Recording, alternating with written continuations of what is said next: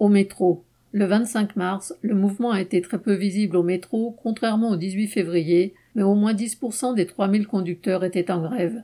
Après avoir appelé dans un premier temps à la grève à partir du 25 mars, les responsables de FO, le syndicat majoritaire à la conduite, avaient finalement levé leur appel pour le 25 mars sous le prétexte fallacieux que le dialogue était renoué avec la direction.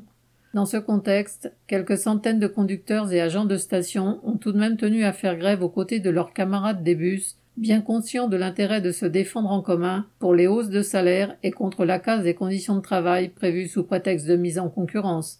Correspondant Hello.